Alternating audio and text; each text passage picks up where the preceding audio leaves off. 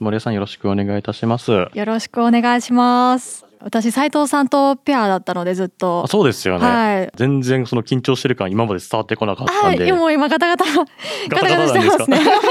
心臓結構バクバクで。バクバクガタガあタブルブルはい。えーえでも結構こういうのって慣れてるんですか？あいえいえそんなことは全そういうわけじゃない然でも辻さんもねあのラジオお好きでよく聞いてらっしゃるってさっきね、あここでもう言われてしまうんですね。そうですね。よくラジオ聞くんで、これをぜひやりたいなと思いまして、ちょっと応募してみました。で早速やっていいとのことだったんで、ちょっと嬉しいです。あ斉藤さんありがとうございます。ありがとうございます隅っこの方で斉藤さん見ております。監督していただいてますね 厳しい目で見ております。それでは始めていきましょうか。はい始めましょう美のひらめきと出会う場所。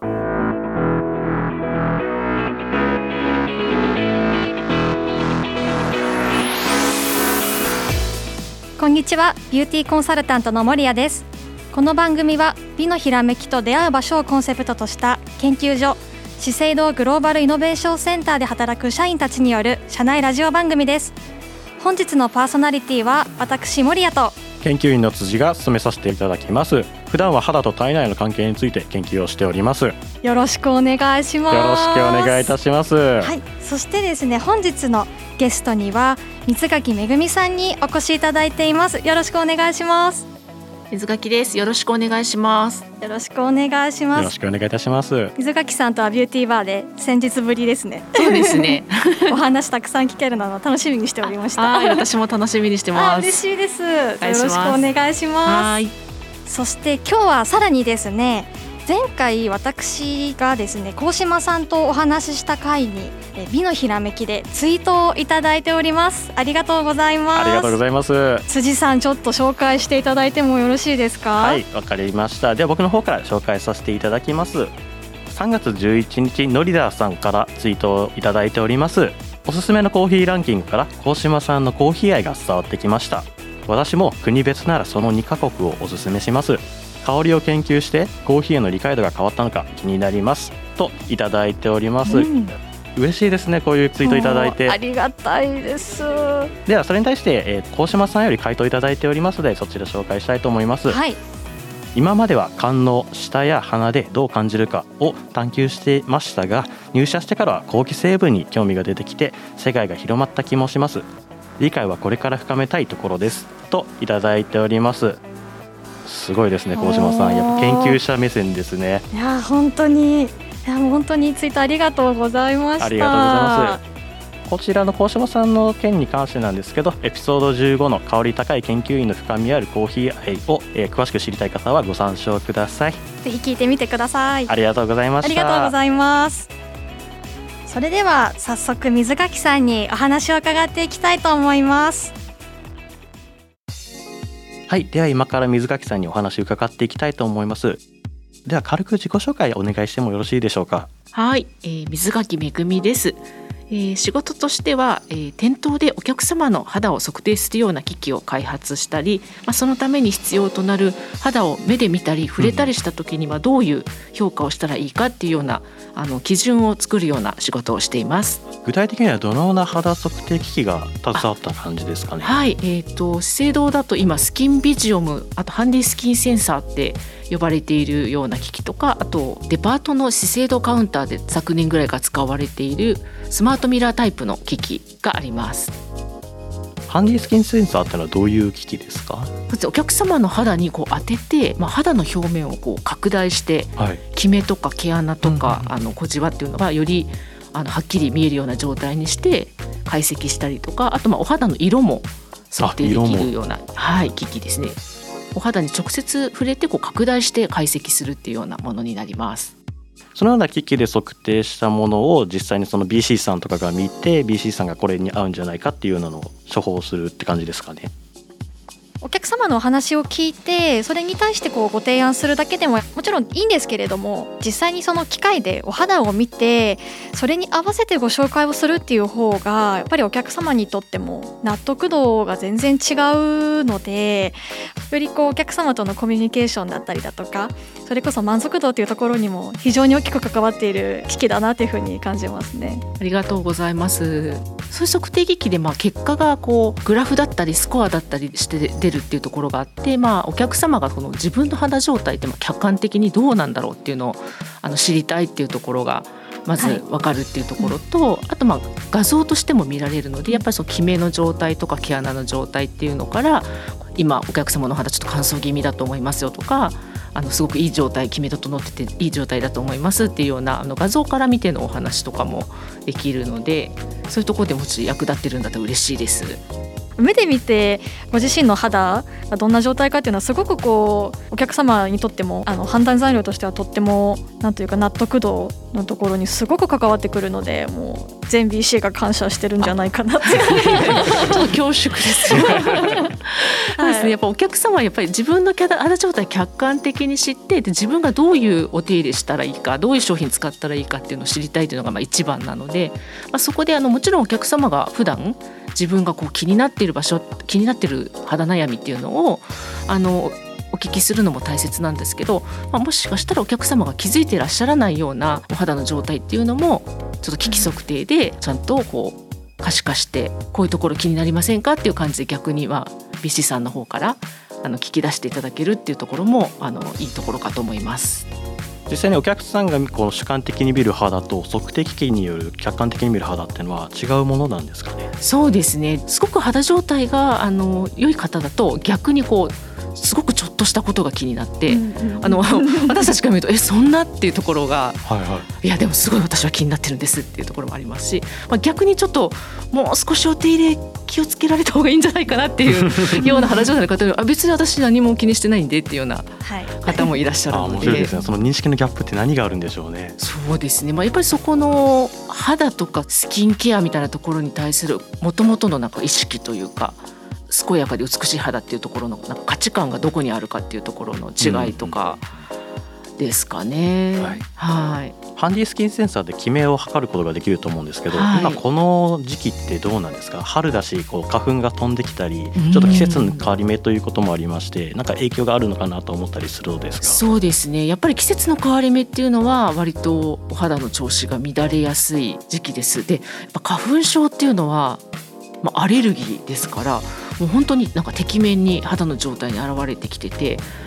以前ちょうどこの花粉症にかかる時期に1ヶ月ぐらい化粧品使っていただいて肌がどう変化するかっていうことを測るんですけどその時になんかこれあれ同じ人かなっていうぐらいきめの状態が変わってる方がいらっしゃって。そうなんですね。形変化で出てくるってことあそうなんです。全くきめがなくなっていてえっと思ってなんかよくよく聞いたらいやもう花粉症がひどくて、はいはいはいはい、もうなんか毎日こう鼻かんでて鼻の周りとかティッシュでこすれてるし。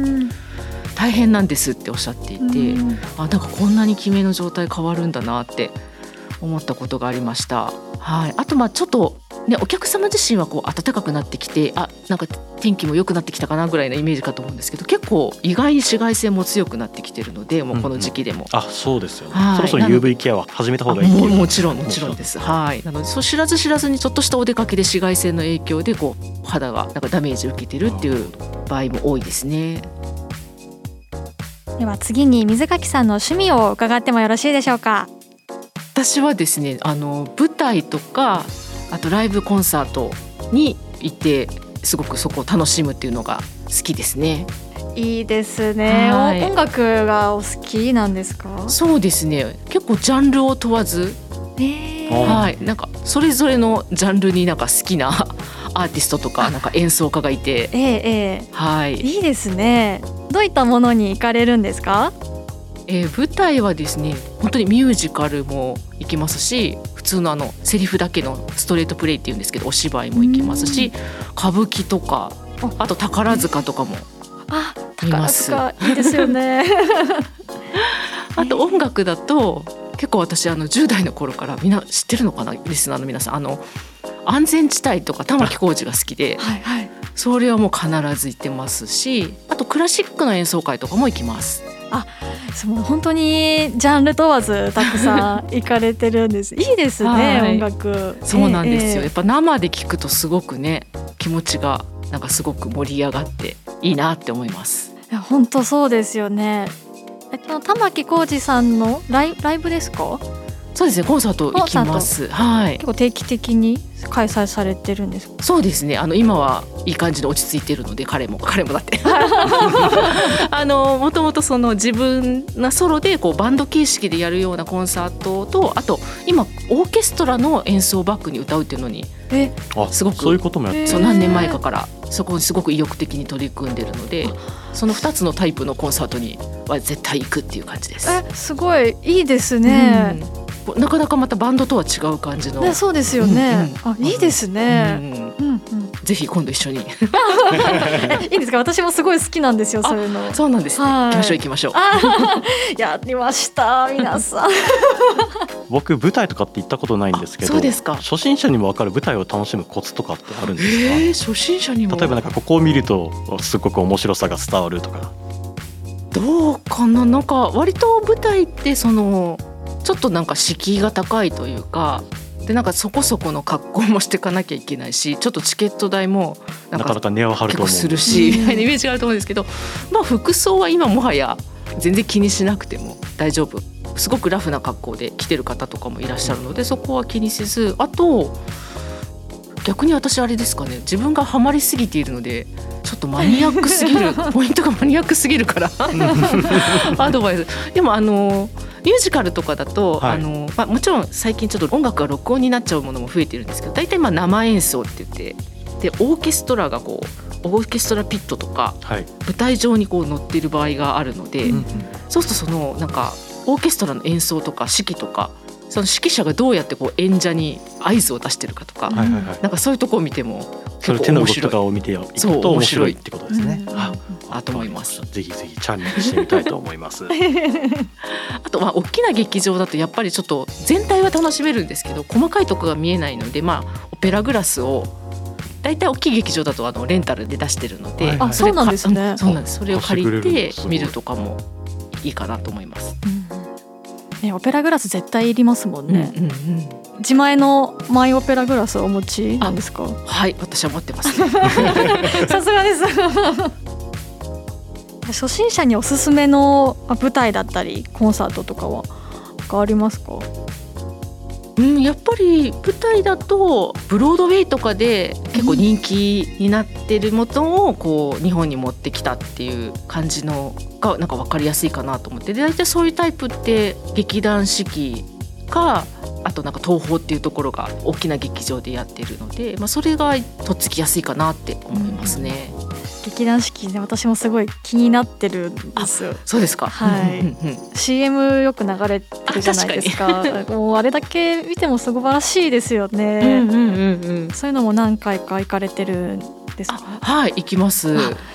いいですねでは次に最近気になっていることをお伺いしてもよろしいでしょうか？はいなんか最近ですね自分の年齢のせいもあるかもしれないんですけど、はい10代とか20代自分が若かった頃に好きだったこととかハマってることっていうのにもう一回なんかやりたいなとかなんか好きになったりってことが多くて、うんなんか自分でも不思議だなと思ってるんですけど、うん、はい。なんかそこからちょっとファッションとかもこう10年とかでこうぐるっと一周するみたいなそうですよねことよく言われるんですけど、なんか私もこういろいろあの社会人経験を積んでうん十年経った状態でなんかやっぱりもともと自分の本来の興味があったことみたいなところになんか帰ってくのかなみたいな気がしていて、うんそこがすごく今面白いなと思ってるとこです。そのなんか10代20代の頃にハマってたものってのは何があるんですか？あえーとですね例えばなんかラジオつながりですけど、はい。ラジオ英会話。ラジオ英会話ってもうその当時から？あありました。NHK はやっていて。であの今 NHK の朝の連続テレビドラマ？と小説、はい。で「カムカムエヴリバディ」っていうのをやっていると思うんですけど、なんかそれでそれもなんかちょっとその主人公たちがラジオでこう英語を学んでいくみたいなはいはいはい。うん。のがストーリーの中であってでそれのなんか派生でラジオで「カムカムエヴリバディ」っていうのをやってるのをたまたま見つけて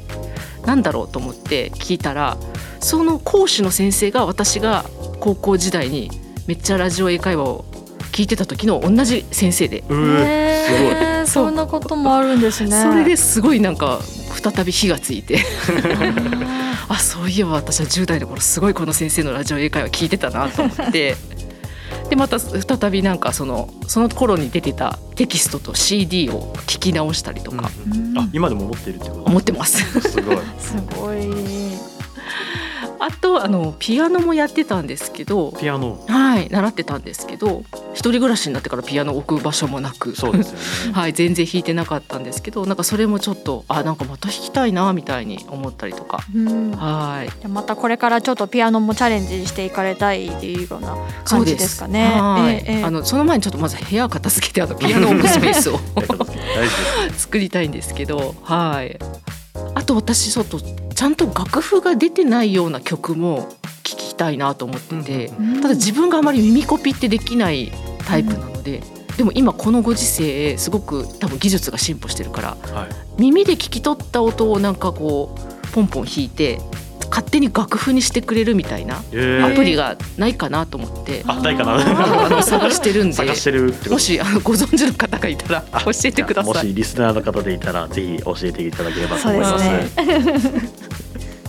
あと、えー昭和のドラマも気になってるんですよね。はい。あのコロナ禍で結構動画であの昔のあのドラマとかを見る時間があって、うんうんで私がなんか、まあ、初めて好きになった芸能人はい。芸能人俳優さん？どなたですか？え絶対2人に通じないと思うんですけど あのタミヤ二郎って人で。通じないですね。そう。ちょっと昔のあの白い巨頭っていうまあなんかちょっとお医者さんの世界を描いたドラマの昭和版うん。に出てた、医療ドラマなんですね。そうなんです。人人それが一番多分世の中的に有名かもしれないんですけどその人が出てるまあドラマが配信されてるのを気づいて見始めたら、はい。まあそこからどんどん昭和のドラマに懐かしくハマっていって。うんもう見たら止まらないですよね。そうなんですよ、うん。だから今多分ちょっとねああの韓流とかも流行ってますけどそうですね。なんか昭和のドラマってそれに似た感じで大体こう一つのドラマがすごく長くあそうなんですね。長い、うんそう今みたいな3ヶ月のクールとか終わるとかなくて全20何話とか30話とかあったりとか、あと結構なんかこうありえないこう波乱万丈というかなんかいろんな激 動の 激動のことが起こるっていう。えっとかあとまあね最近だとちょっとコンプライアンスで結構あまり描ききれないよううんな厳しいですもんねみたいなのが、まあ、昔のはもう全然気にせず描かれていてなんかそのギャップも面白いですそう面白いなと思って見ています。水垣さん最後にですねこれからやってみたいこと何かありますか？はいあのさっきもちょっとさ話したんですけどやっぱりピアノをもう一回弾きたいなって思ってます。で今ねあの家にいる時間も増えているので自分のあの青春の頃に戻って はいなんかちょっとピアノを弾くっていうことを始めたいなって思ってます。まだまだ話はつきませんがそろそろエンディングに移ります。本日も最後までお聞きいただきありがとうございました。番組ではお便りを募集しています。詳しくは番組概要欄をご覧くださいまたハッシュタグ美のひらめきでのツイートもお待ちしています。で水垣さん本日はいかがだったでしょうか？はいすごく楽しくお話しさせていただきました。あの根が結構なんでしょうストーカー気質というか 一つのことに結構深くはまるタイプなので、はい。ちょっとなんか内容がマニアックすぎたかなって心配なんですけど でもすごく楽しかったです。ありがとうございます。私も楽しかったです。それでは本日もお聞きいただきありがとうございましたまた次回もお待ちしております。ありがとうございました。ありがとうございました。ありがとうございました